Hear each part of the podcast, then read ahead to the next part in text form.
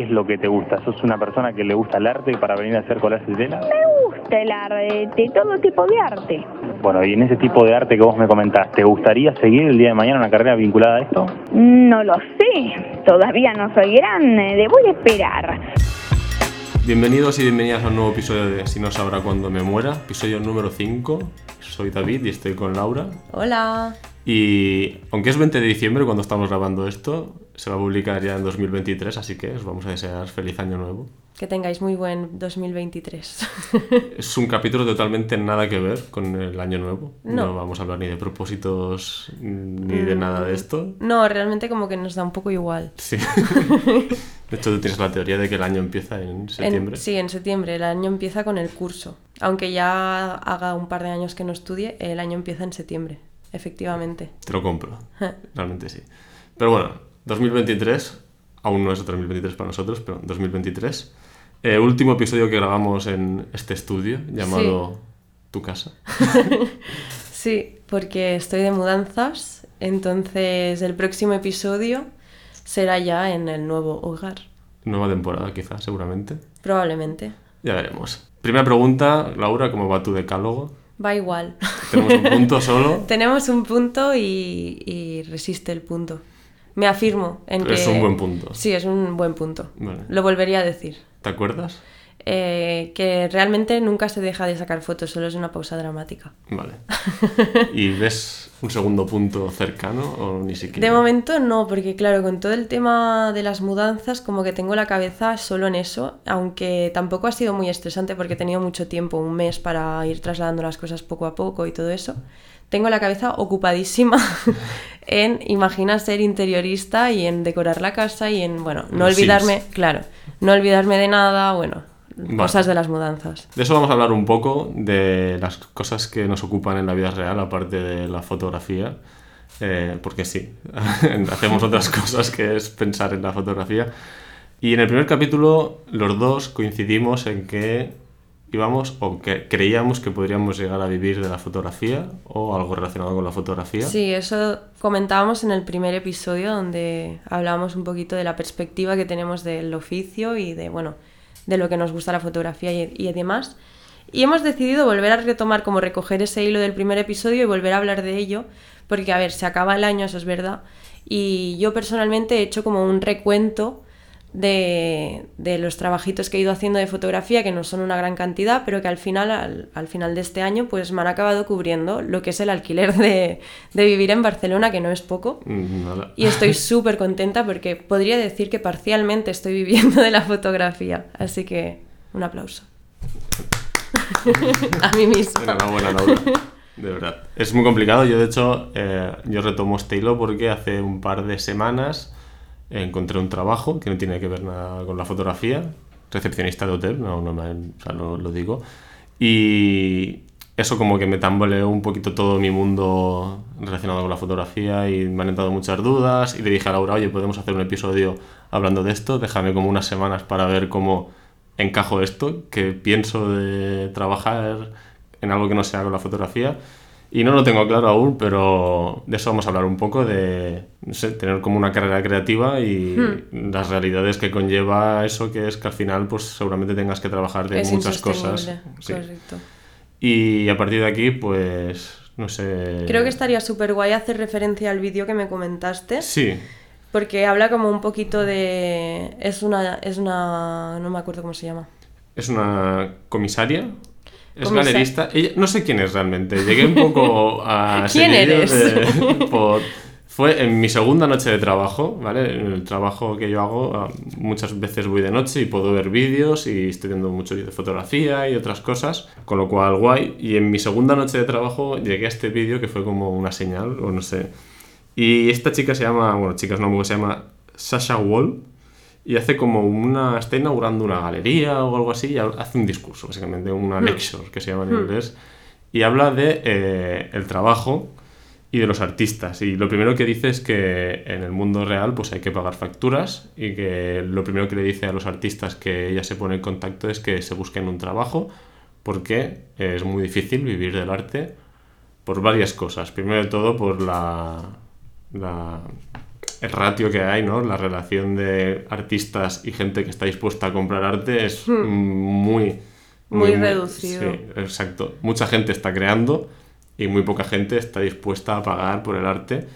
Y ella decía que, por ejemplo, es mucho más fácil vender un Lamborghini que vender arte, porque los ricos, por ejemplo, pues interesan en, muchas veces pues, en un Lamborghini antes que invertir en arte. Y luego también habría que decir que muchas veces invierten en arte de, personas que ya están muertas, por ejemplo. Sí. Que esto es un tópico, pero es así. No, y, y no hemos hablado tampoco de esto en, antes del episodio entre nosotros, pero Joder, o sea, que tengo la sensación de que siempre se da como mucha más visibilidad a gente que ya es muy mayor, como que ya no necesita ese dinero, como que ya no necesita crearse una carrera porque ya la tiene. Y joder, podríamos también. Sí, gente que ya tiene trayectoria y que, por ejemplo, en el episodio 2 estaremos como haciendo referencias todo el rato. No, es broma. Em, en el episodio 2, en KBR, hablamos de la exposición que se hace KBR Flama. Y creo que es súper importante que fundaciones, sobre todo entidades eh, de la magnitud que es KBR, por ejemplo, tengan las iniciativas de, pues eso, fotógrafos que han acabado de estudiar que puedan empezar una trayectoria, ya sea a nivel galerístico, a nivel como quieran ellos, pero que sus nombres empiezan a aparecer a nivel mediático. Y eso abre puertas, aunque no siempre, abre puertas a, pues, como que te impulsa, te motiva y es importante, es importante que se invierta en eso. Sí, sí, porque si no.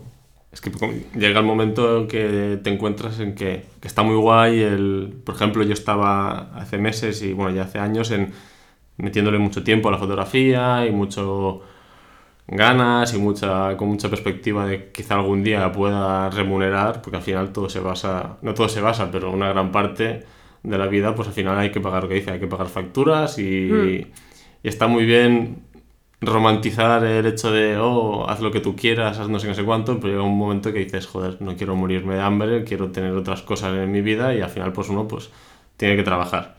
El trabajar me está llevando pues eso, a cosas, a reflexiones y todo esto y a pensar y tener momentos de bajona, porque le decía a Laura que para mí de momento quiero que cambie, pero para mí de momento el haber encontrado un trabajo que no tiene que estar, que no está relacionado con la fotografía es como que me he rendido en la fotografía. Yo creo que simplemente es una consecuencia, pero bueno, eso es un proceso mental porque yo también pasé por, por estar muy, muy, muy deprimida, por aceptar trabajos que para nada son lo que, o sea, que se alejaban muchísimo de la línea que yo había creado mental para llegar donde quiero llegar.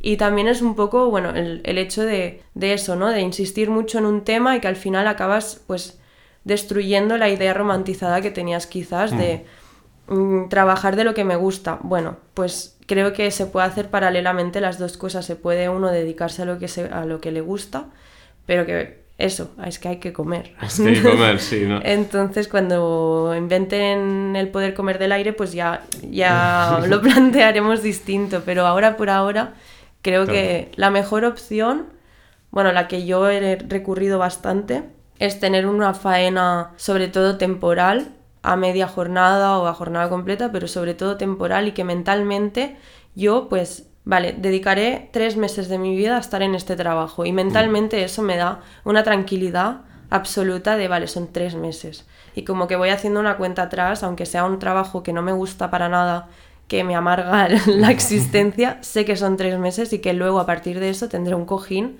como para dedicarme a lo que, a lo que yo quiera.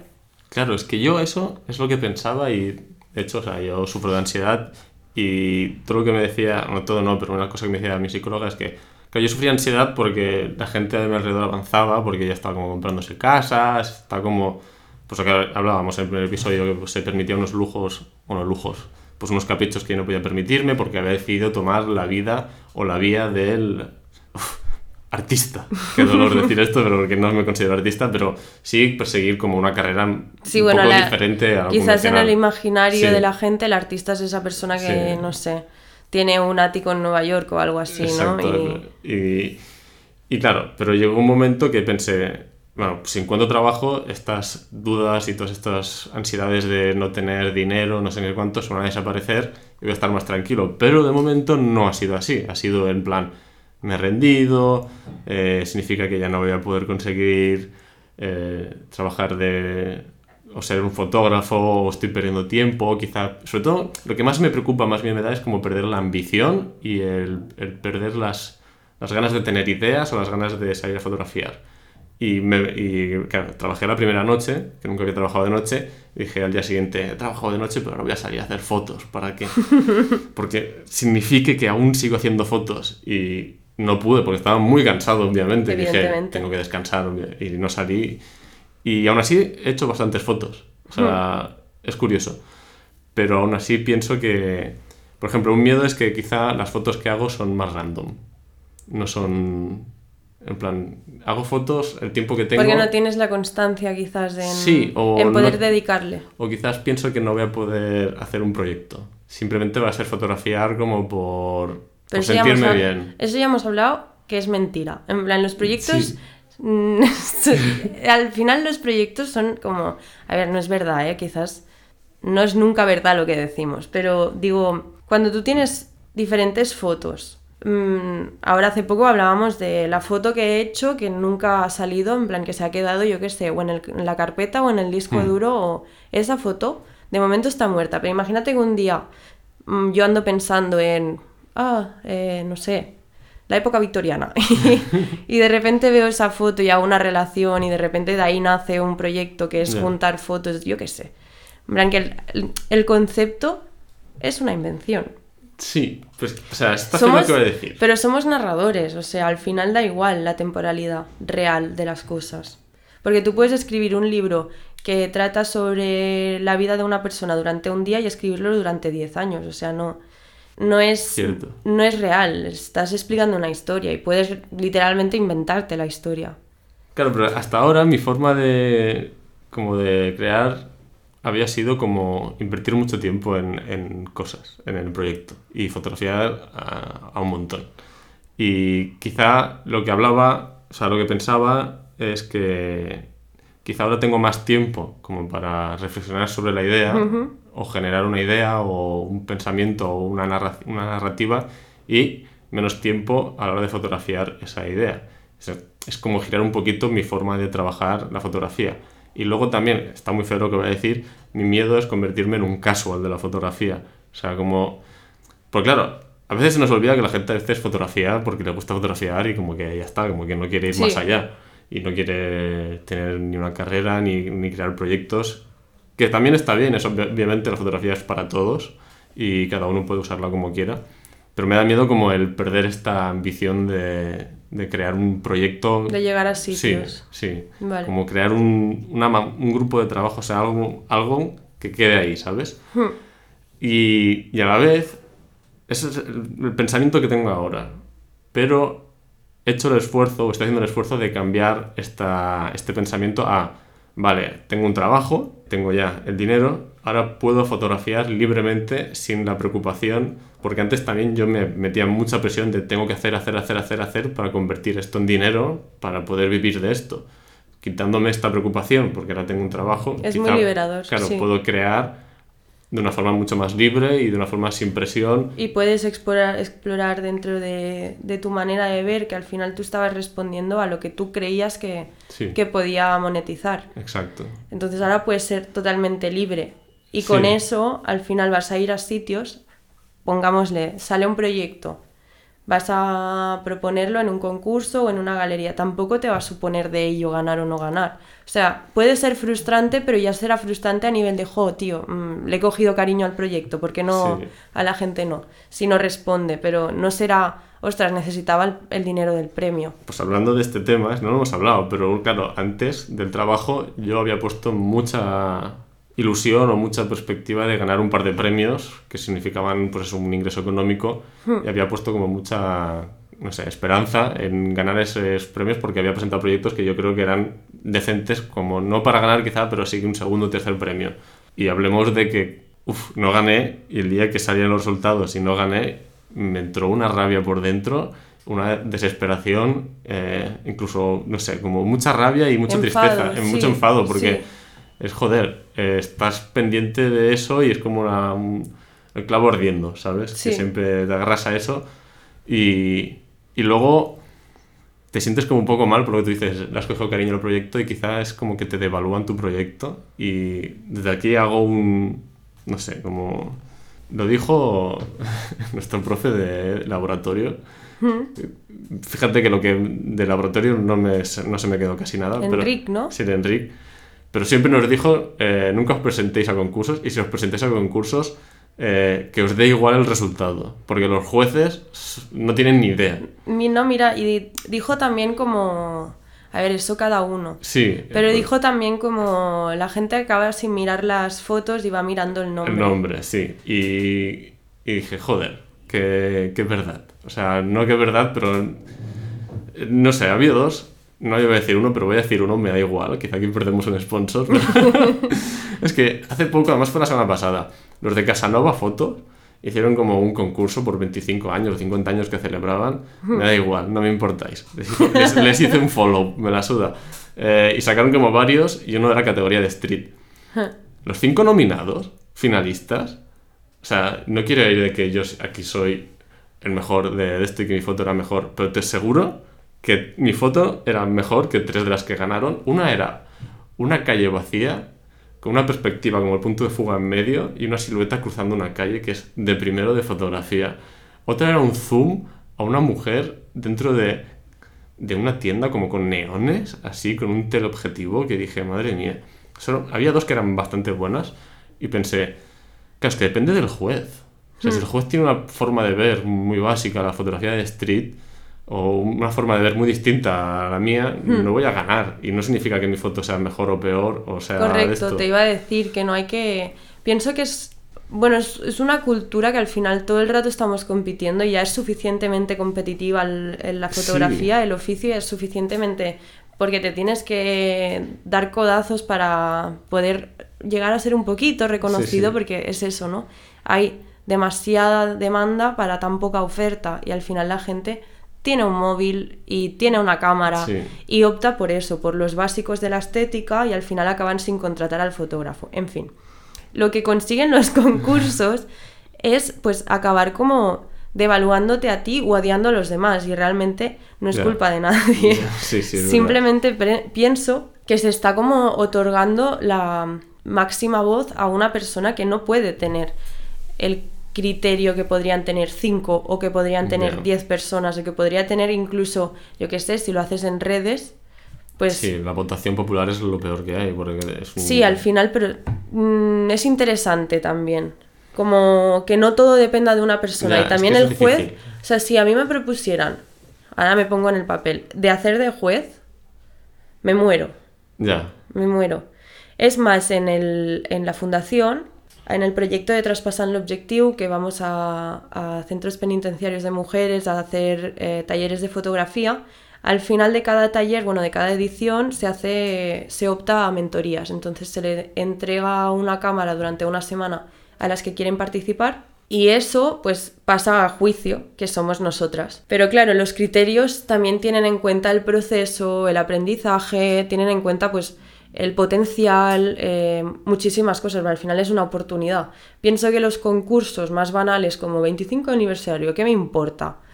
quiero tu dinero, ¿sabes? Sí, claro, básicamente quiero, el dinero. quiero tu dinero. Y creo también que para este tipo de, si solo te importa el dinero, tenemos un colega Ramsés que durante tiempo se dedicó a ganar concursos, pero buscaba concursos de un pueblo de, de Extremadura, que seguramente se presente él y, el, y un aficionado, o sea, tiene todas las de ganar.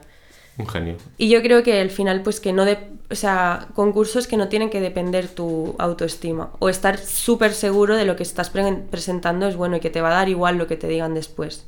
Porque yo también me presenté a la beca de, de Canvasté, es la... Bueno, Canvasté tiene Forum Photographic, sí. Creo que fue al 16 y quedé finalista y con eso yo ya pensé, toma ya.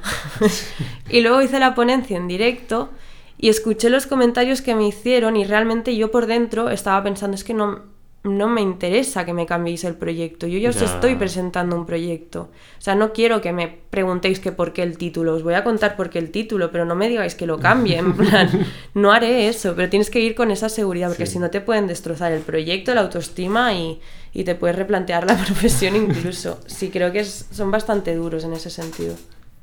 volviendo al trabajo, creo que, o mi objetivo mental es el, vale, tengo un trabajo, tengo un dinero, ahora puedo hacer el proyecto que me salga a mí de dentro como quiera hacerlo y como quiera titularlo, como quiera secuenciarlo, porque no tengo que ir a un sitio a Hmm. ganar dinero con este proyecto. Y si gusta, gusta, si no gusta, no gusta. Puedo presentarlo a sitios, pero ya como un hecho de visibilizar mi proyecto, no porque necesite el dinero. Porque estos últimos proyectos y estos premios eran como que, hostia, es que necesito un poco de dinero. Bueno, necesito bastante dinero, la verdad, ando un poco, pero claro, entonces no te viene y ves los otros proyectos y ya empiezas a odiar a otra gente, que es totalmente injusto, pero es porque viene de una necesidad que, que, que tengo, una necesidad, necesidad monetaria, básicamente. Pero claro, aún no estoy en este estado mental de, de liberarme gracias a este trabajo. Que ya te digo que más es un trabajo que eh, realmente es, lo que yo buscaba en el trabajo es como un trabajo que no me rompa la cabeza. Eh, es un trabajo, y está feo lo que voy a decir, es muy de- deshumano, que es simplemente una transacción tiempo-dinero, en el cual yo sí que obviamente te- hago algo en el trabajo, porque si no, Claro. es un trabajo, pero el 70% del tiempo me lo paso leyendo libros o viendo vídeos o eh, jugando a la PSP. Quiero decir, Pero creo que ya estás aprovechando, o sea, Sí, sí. dentro del el estado mental que tú dices que has fracasado, yo creo que has conseguido lo que querías. Es un trabajo que te dé la tranquilidad y la Sí. libertad para poder luego, pues, pues eso, tener em, dinero Sí. y poder crear libremente. Y además, con el tiempo en el que te dedicas al trabajo, no tienes que responder constantemente a algo y te permite, pues, seguir estudiando de manera autodidacta. Creo que eso es súper interesante. Ya. Y sí, y, y en la teoría sí, pero no sé por qué aún me siento. Es cierto que hace como tres semanas que estoy trabajando aún. eh, y me cuesta, y a veces, no todos los días me cuesta ir al trabajo, pero el día, por ejemplo, tuve un día que me, me- me costaba porque no el hecho de ir al trabajo, sino de. Tenía la mentalidad esa de, joder, tío, es que. pff, si estás yendo aquí, te estás rindiendo, no sé qué, no sé cuántos. Y es. eh, y no es porque sea ese trabajo, sería cualquier trabajo tendría esta mentalidad, yo creo. Y luego los demás días estoy como. Luego llego al trabajo y estoy bien, o sea, me pongo a leer un libro y súper guay. Y no sé, es complicado eh, este tema. Pero ya te digo, estoy trabajando como para ir a ese lado. En plan, ya tengo el dinero, ahora puedo fotografiar y crear mis proyectos que yo quiera. Pero sí que es cierto que. Creo que quizás cuando hayas creado algo, mientras estás trabajando, veas la, o sea, como que veas un poco la luz al final del túnel. Porque si... También a mí me ha pasado un montón de decir, vale, hago tres meses de este curro y, y luego me dedico a hacer lo mío. Nunca me he dedicado a hacer lo mío, porque cuando he acabado de trabajar estoy tan hasta el coño Claro. que lo único que quiero es no hacer nada. Es que ese es el miedo que tengo. Hmm. Entonces a mí me ha pasado que yo mentalmente pues no, no me fustigo mientras estoy trabajando, pero sí que es verdad que invierto mal el tiempo. O sea, lo, no lo planifico bien. Me cuesta mucho organizarme en cuanto al, al proceso creativo porque como te contaba, tengo un proceso muy largo, muy extenso, como que me gusta mucho eh, calcular todos los detalles y me puedo perder muy fácilmente durante este proceso. O sea, de repente si quizás un día no estoy motivada o ya de repente no me interesa lo que estaba investigando, a tomar por culo. Ya. Ya está. Ya lo he perdido. Y es una, es una liada. Realmente a mí lo que me.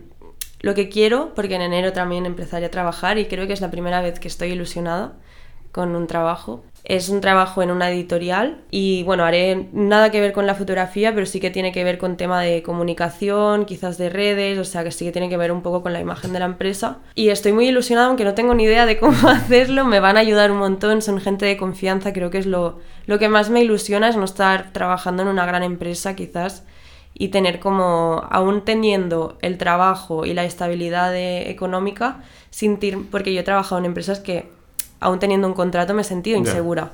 De decir, mañana me echan. Es que echaron al compi, a- mañana soy yo. Y tener este estrés sé que no lo voy a tener, porque además sí, en caso de que se acabara la colaboración, pues me lo dirían y yo no me, los- no me lo tomaría mal porque son súper transparentes conmigo de verdad.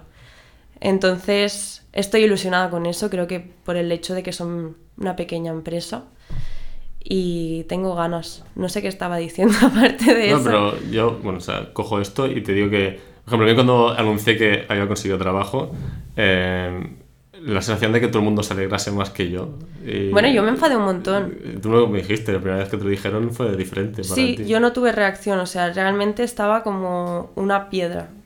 O sea, me lo dijeron y me quedé como, vale. Y me, me- o sea, después lloré porque, joder, tendría que estar súper agradecida, de repente pues tendré una estabilidad, ni que sea unos meses en plan, y voy a, voy a trabajar en, en, en una editorial, me gusta mucho el rollo editorial, me gusta leer, me gustan los libros, me gustan las librerías, o sea, de repente estaré como trabajando en algo que me gusta, que no es la fotografía, pero que disfruto igual. Sí. Y, y- y lloré porque decía, joder, qué desagradecida que soy, tío, seré maleducada, que no me ilusiono, que están más contentos ellos de haberme hecho la propuesta Sí. que no yo de recibirla. O sea, era como muy loco. Pero ahora sí que, pasado un mes, creo que fue a principios de este mes que me lo dijeron, sí que como he ido... Además tenía todo el rollo de las mudanzas en la cabeza. Es que es eso. Es que hay muchas cosas que ocupan mi cabeza y que me invaden. Entonces cuando me voy relajando, me van saliendo. Y yo creo que entre la, la- cuando tenga la mudanza acabada, empiece el curso, podré pensar en algún proyecto. Creo que será el momento de pensar, sí. También es adaptarte a nuevas dinámicas. Por ejemplo, yo Sí. ahora, pues, hay un horario, trabajo de noche, que nunca he trabajado de noche, y hay cosas que pues tengo que ir aceptando y adaptarme también. Y luego también hay un proceso, no sé, esto es como muy capitalista lo que voy a decir, pero vivimos una sociedad, Willy Fina Society, que yo me di cuenta mucho tiempo que es aceptación por repetición. Y yo sé que en, en un momento voy a aceptar el curro, por repetición, porque ya lo he hecho varias veces. Y de esto me di cuenta, es un ejemplo muy estúpido, pero yo hubo una, una época que trabajaba en el puerto. O sea, no trabajaba con los barcos, pero trabajaba en un local que estaba en el puerto. Y para ir al puerto tenía que coger la ronda litoral. Para el que no sepa quién es de Barcelona, hay, básicamente la ronda litoral es la- una carretera que todo el mundo que quiera entrar o salir de Barcelona puede coger la ronda litoral o la ronda de Dal. Y es una carretera que está diseñada como el culo, porque a la que se estropea un coche ya hay retenciones. Entonces, de aquí al puerto son 20 minutos en coche. Entonces yo salí en coche y me di cuenta que no, que tardas una hora y cuarto en llegar porque hay un montón de coches. Y la primera semana yo era en plan, pero ¿cómo? ¿Quién ha diseñado esta carretera? ¿Pero cómo no se ha hecho un proyecto para cambiar esto? Que no puede ser que cada de lunes a viernes tardemos una hora en hacer un trayecto de 20 minutos, pero cómo no está la ciudad ardiendo para cambiar esta carretera, pero cómo no sé qué. Unamos nuestras fuerzas. En plan, cómo nadie se está quejando de esto, no sé, no sé cuánto. Al cabo de una semana o dos semanas, yo ya, mi mentalidad ya era en plan, bueno, a ver qué disco de música voy a escuchar durante esta hora y cuarto. Claro. En plan, ya lo había hecho dos semanas, ya había aceptado, por repetición, ya había aceptado que eso es lo que había. Claro. Y como yo, todos los coches que iban al lado mío. La cosa acabó que dije, eh, voy en transporte público porque para qué voy a estresarme en una carretera, además pues es más ecológico y tal. Y yo sé que al final pues también voy a aceptar este trabajo y voy a cambiar el chip. Espero, vamos. Pero ya te digo, las primeras semanas han sido de... Había un par de días de joder. Ha sido así, sido un poco bajona. Bueno, yo creo que es un, es un tema súper delicado el, de, el del trabajo y más, creo que siendo jóvenes y no teniendo como, bueno, voy a ser, no quería ser tan depresiva, pero creo que lo voy a ser un poco. En plan, somos una generación que tiene muy poca perspectiva de futuro, Sí. Básicamente porque todo es muy inestable, o sea, Sí. lo que te decía, o sea, yo puedo entrar en un trabajo de puta madre, pero tener el miedo de que me echen y que al final me acaben echando porque me ha pasado, o sea, de repente tengo pues tres meses de periodo de prueba y lo que hacen las grandes empresas es ir rotando a la peña para Sí. no tener que indemnizarlos y para no tener que pues pagar un finiquito alto. Esto pasa, esto pasa y lo estamos aceptando como sociedad y jode, jode un montón y me deprime un montón y al final me acabaron como machacando la autoestima porque también hacía un montón de entrevistas de curros que Es yo, que si, si yo quisiera, no estaría haciendo O sea, por mi voluntad no estaría haciendo una entrevista de, no sé, por ejemplo, cuando hice la de, la de teleoperadora o de enquestadora, yo no quería trabajar allí, o sea, se, es lo que hablaba, se, se iba mucho de la línea que yo tenía en mi cabeza para llegar donde quiero llegar. Pero bueno, era un trámite que yo tenía que hacer para, pues eso, pues poder estar aquí en Barcelona y seguir luchando por lo que supuestamente quiero, que ya no tengo ni, no tengo tan claro lo que quiero. Sí. Pero bueno, el caso es que te, te machacan la autoestima porque de repente es como, estoy haciendo una entrevista que ni siquiera yo quiero hacer y me están diciendo que no. ¿Qué es lo que no os gusta de mí? Que de repente pues mi formación está basada en la fotografía. Y efectivamente, efectivamente, empresa, si encuentro un trabajo de fotografía, me iré de aquí. No quiero trabajar eternamente en, yo qué sé, pues cuando estuve trabajando en la Sagrada Familia. No, no quiero. O sea, no me hacéis un favor. Me estáis ayudando a que yo llegue donde quiero llegar, pero no me estáis haciendo un favor dándome el trabajo y, y- y, bueno, las flores que se echan en las entrevistas, que yo también he pensado mucho en que hay momentos en los que me he saboteado. Ya. O sea, que he ido a entrevistas ya diciendo en plan, bueno, yo tengo encargos puntualmente, ¿me podríais dar los días? Evidentemente no me los van a dar, tengo un horario fijo, o sea, como que ya iba de este rollo en plan, decidme que no, pero que tampoco fuera como que no estoy probando de encontrar un trabajo. A mí me ha pasado que ir a entrevistas de trabajos que yo ya sabía que... Claro, ante todo voy a decir que respeto todos los trabajos que hay y hay trabajos Claro, que claro. son súper complicados. Como El tema es que se alejan mucho de lo sí, que buscamos. pero que se aleja de lo que buscamos. O sea, no que, sea, yo, por ejemplo, por no que personalidad... sea más o menos digno, en plan, no, no hablamos de eso. Sí, exacto. Yo por personalidad trabajos que sean muy de cara al público, como tener que ser como muy extrovertido, como que tratar mucho con muchas personas a la vez, me, me, me- me abruma, ¿sabes? Soy una persona súper cerradita y todo esto. Entonces, yo, por ejemplo, se ha dado el caso de ir a entrevistas de trabajo que ya sabía que no me gustaba mucho, pero, joder, me han llamado, pues voy, ¿sabes? Y como no me interesaba, iba muy tranquilo a las entrevistas de trabajo y me acababan llamando. y luego preguntar, el, el caso de una que me contrataron para el bus turístic y hice algunas preguntas que quería saber para tener claro, por ejemplo, cuánto iba a cobrar, por ejemplo, una, una cosa de esto, si tendría que hablar a los turistas en el bus o cuál era mi trabajo, si vender tickets, porque no me habían dicho nada de eso. Y no me contestaron el mail y no me contrataron. Y eso, el presentarte a muchos trabajos que no te llamen o que te llamen y luego ya no te vuelvan a llamar para la segunda fase sin ningún tipo de explicación, pues al final hubo un punto que me sentí inútil y se lo decía a Sí. mi novia, yo me siento inútil, o sea, es que no soy capaz de hacer ningún trabajo, Yo o eso piensan. Que He no soy llorado capaz. mucho por eso, Sí, he sí. llorado muchísimo. Y entonces cuando llegó este trabajo que me contrataron y, y la, y la entrevista fue súper humana, fíjate lo que te digo, que no, no es que pues oye, es que fue como humana la entrevista, que ya es una cosa que, que joder, que pedimos, que sean humanos. Eh, estuve... La, la primera alegría fue esa, en plan, joder, por fin me han contratado en algo. Luego ya vino el- las dudas y todas estas que he comentado antes de, pues, con la fotografía y tal, pero pasé por una época de, joder, no valgo para nada, o sea, es que no- para nada, porque es que no me llaman nadie. Y, y luego te llaman y te- no te contestan las cosas, te tratan muy de forma deshumana.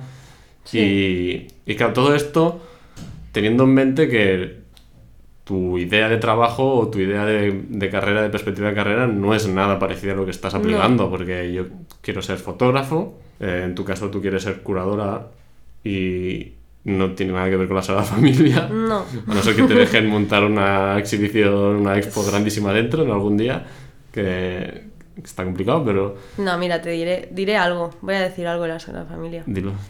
Tienen una parte de museo abajo donde explican un poquito la historia, los planos, de dónde nace la idea, de, de Gaudí.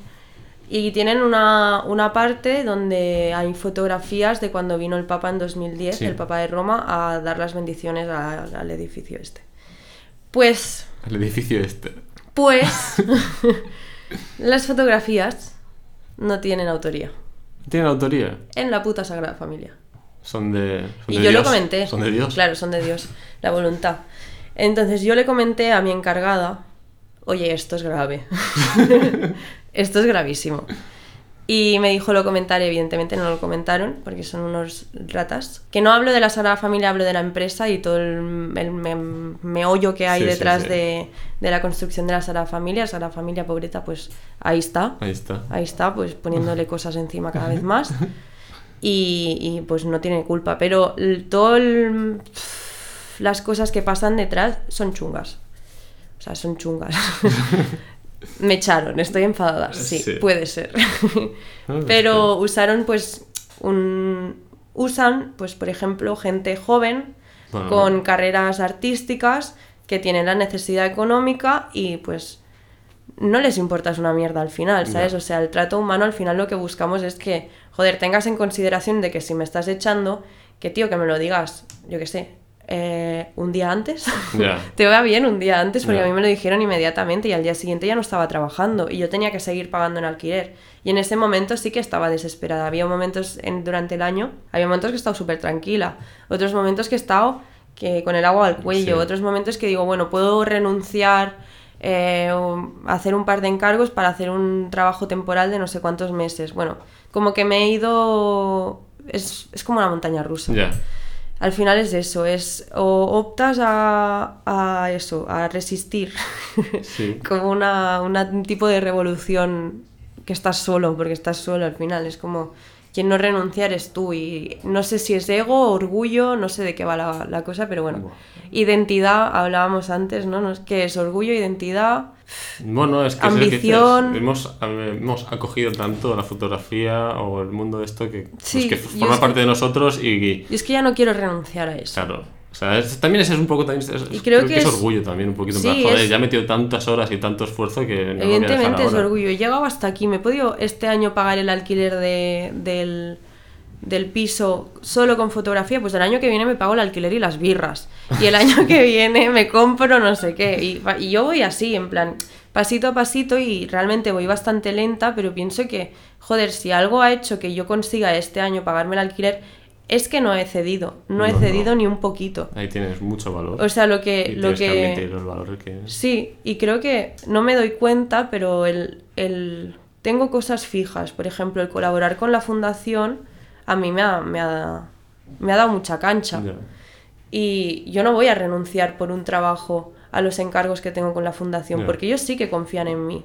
Ellos sí que me tienen en cuenta. Y, y estoy haciendo lo que me gusta, entonces Fundación Set va a aparecer.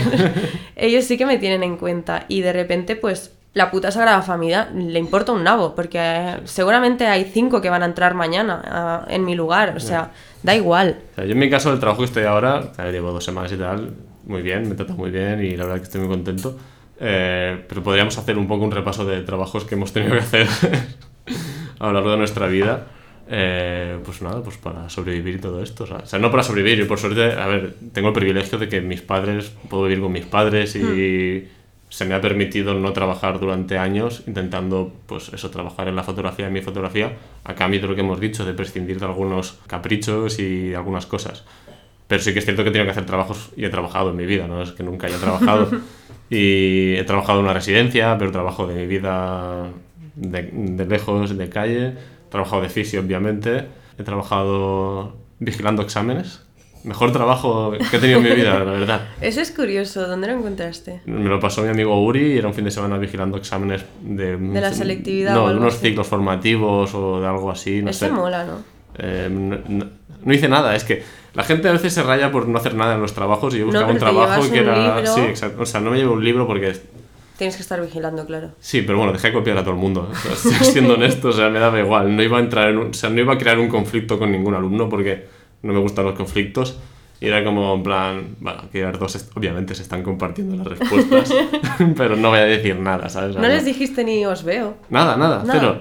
Nada, las miré un poquito así y como que les aparté la mirada porque me dio vergüenza, como que, que se diese en El peor cuenta que los había pillado. Sí, sí, sí. Guau. Pero era en plan un fin de semana y, y tal, y dije, bueno, pues ya está. Y pues eso, varios trabajos que, bueno, pues, pues bueno, se han tenido que hacer y se han hecho y cuando uno no ha aguantado más, se... Menos que me picaba la pierna. De Y repente. cuando me eso, son tres meses, pues aguantas tres meses, pues son tres meses. Aguantas cuatro, cuatro, y este, pues a ver hasta dónde aguanto. Y espero que, que pueda cambiar el mindset, eh, leer todos los libros que pueda, ver todas las charlas de fotógrafas que no sé Hmm. Yo creo que vas a esto. aprovechar a saco. Sí, sí. Ya lo estás haciendo, además estás aprovechando un montón para como coger referentes para el podcast, que a mí me viene de locos porque yo mentalmente estoy ausente ahora mismo. Y, y, o sea que yo creo que, tío, es un trámite. Me gusta llamarlo trámite. No, además, otra cosa que también me pensaba es que voy a colgar, obviamente, voy a dejar el link de todo esto, pero de la charla esta, de la mujer esta, es que es súper directa, súper clara. Y por ejemplo, otra cosa que pensaba es que ser fotógrafo conlleva eh, no, hacer, no, no es ser fotógrafo, hacer fotos. Conlleva el promocionarse, el tener Y que venderse. sí. Todas estas cosas que- de, de no fotógrafo que son un trabajo que ahora mismo Y es una inversión de tiempo mayor sí, sí, incluso. sí.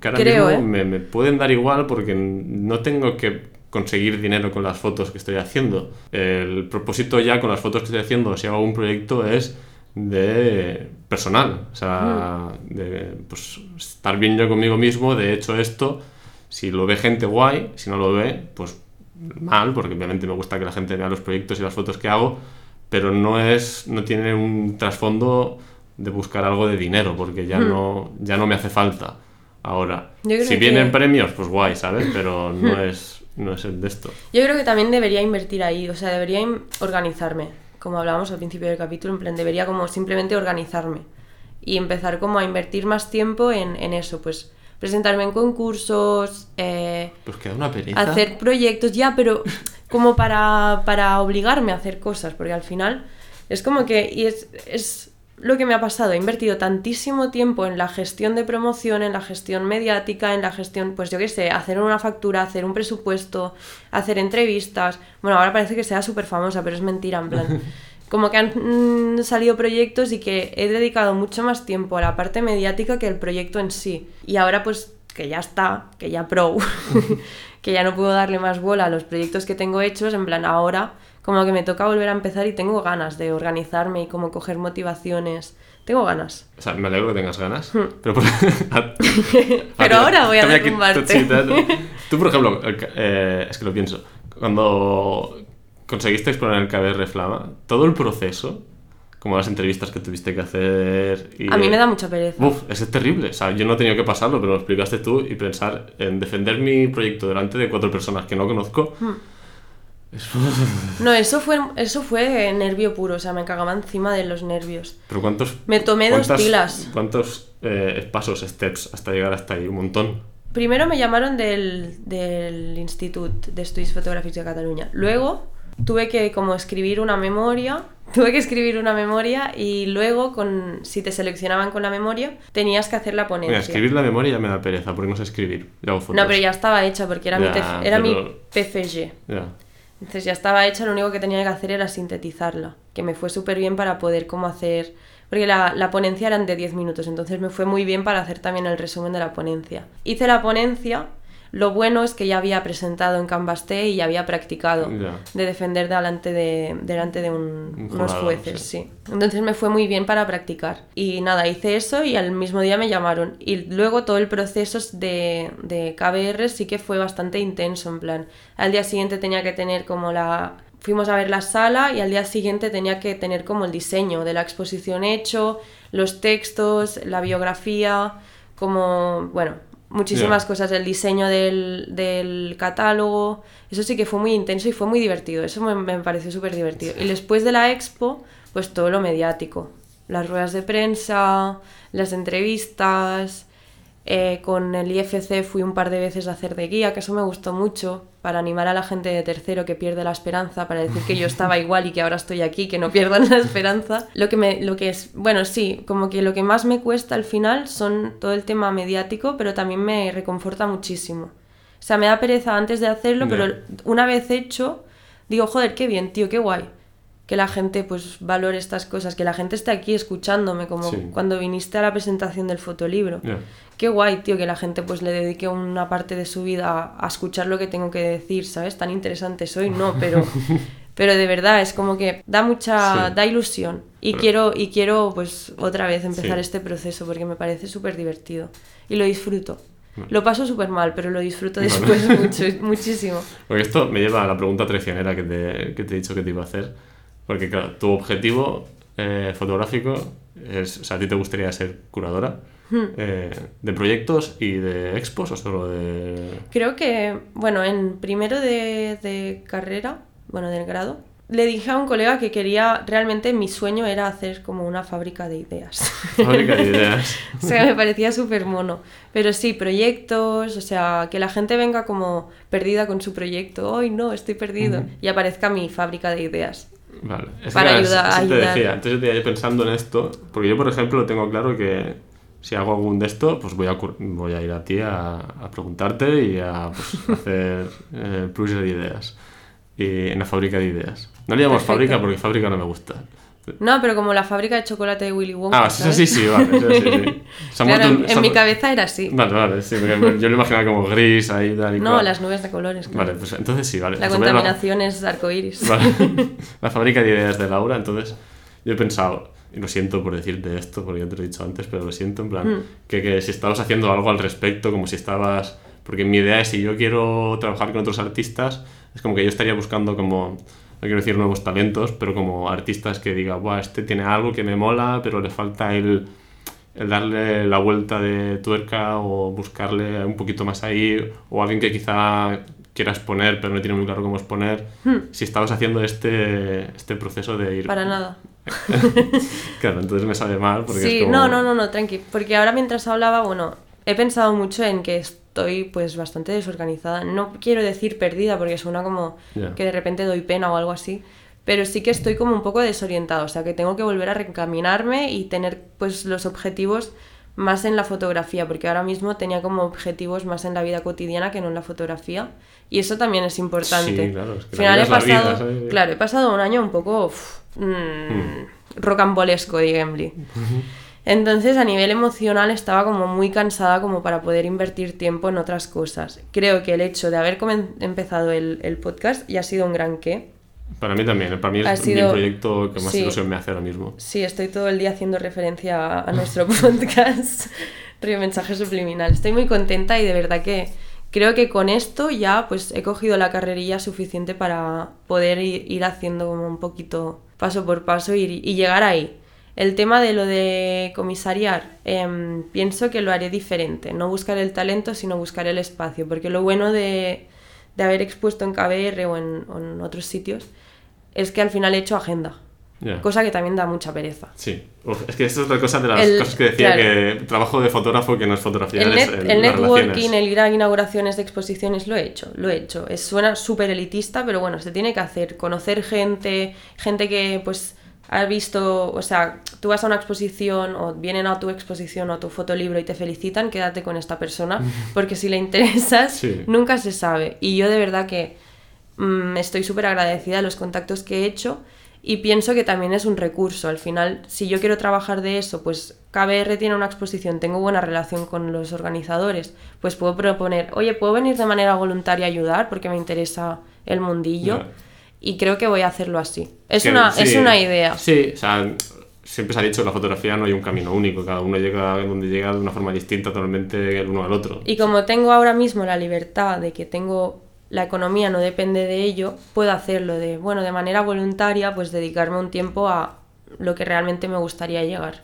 De aquí hacemos un llamado que si alguien quiere contar con tus servicios, Correcto. Eh, envíenos un mail a... un mail. Un mail. Que alguien nos envíe un mail. Por Me hace mucha ilusión que alguien nos envíe un mail. Solo recibimos spam. Sí, exacto.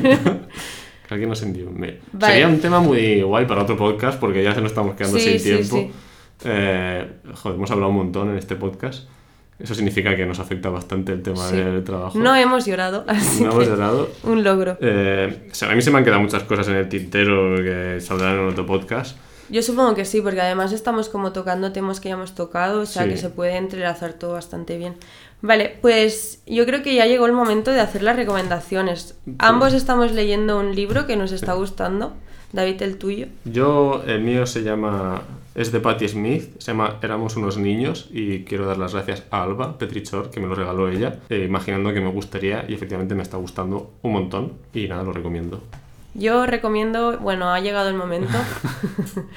ha llegado el momento, yo soy muy fan de Joan Foncuberta y voy a recomendar un libro de... Bueno, creo que voy a recomendar dos.